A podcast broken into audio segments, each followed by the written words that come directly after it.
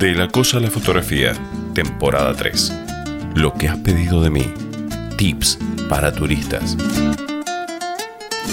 El riesgo reduccionista.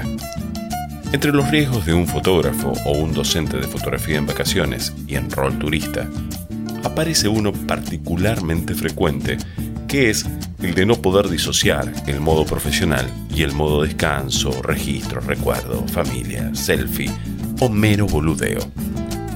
Toda vez que, para el gran público, estar de vacaciones, en viaje o con una cámara o teléfono sofisticado lo transforma automáticamente en fotógrafo ser fotógrafo sería una actitud vacacionante perpetua, sin más esmeros ni esfuerzos.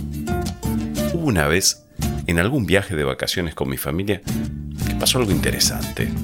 Tuve allí un encuentro con una ex estudiante y su familia, a quienes también conocía por fotos y personalmente. Agotados los saludos provenientes de la sorpresa por encontrarnos tan lejos de nuestra ciudad, nos presentaron a unos parientes que viajaban con ellos.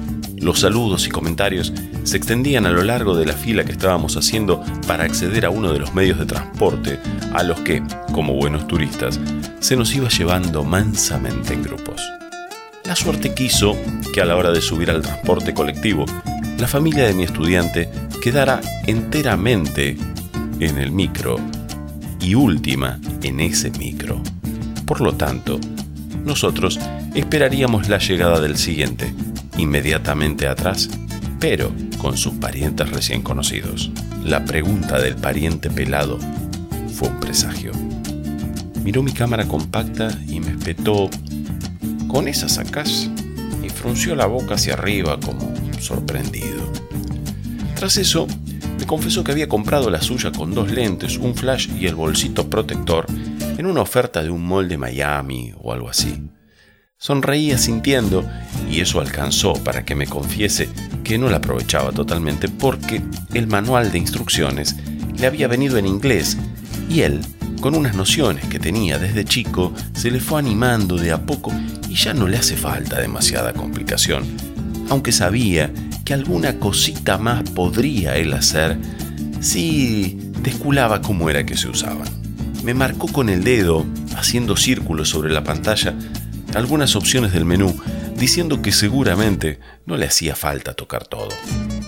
Me contó que su vecino, diseñador gráfico, se la había dejado así para el viaje y que iban saliendo varias fotos bárbaras, pero que a veces algunas se le escapaban y no le salían tan bien. Mientras hacía gestos moviendo las dos manos, así como si graduara un catalejo o un pimentero tipo Peugeot. Hacémelo simple, dijo y se puso en actitud de espera, tal como las del contribuyente que pregunta a dónde van a parar sus impuestos, como si pudiera entenderlo, cuando le parece propicio hacerse los propios nuevamente.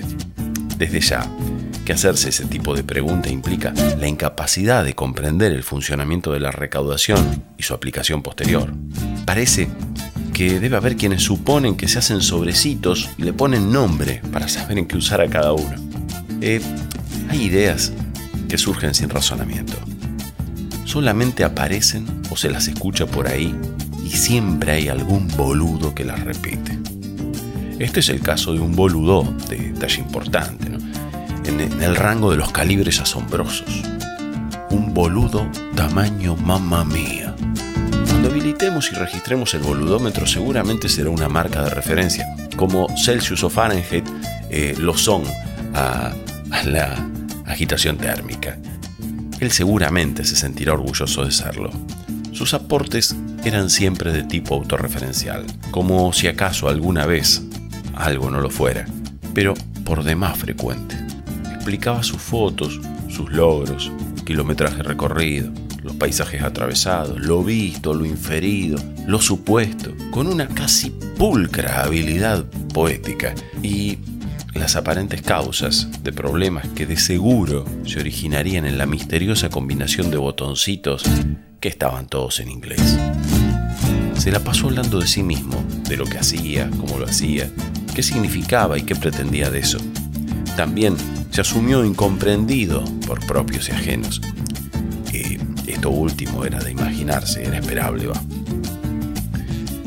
El riesgo del reduccionista radica en que no hay una combinación de botoncitos y opciones que sirva para hacerle una foto, por ejemplo, quien me acompaña a ver un partido de fútbol a la noche en un estadio iluminado, ya que entre las opciones automáticas de retrato, espectáculo deportivo, fotografía nocturna y paisaje, pareciera que son todas útiles o posibles, y claramente no lo son.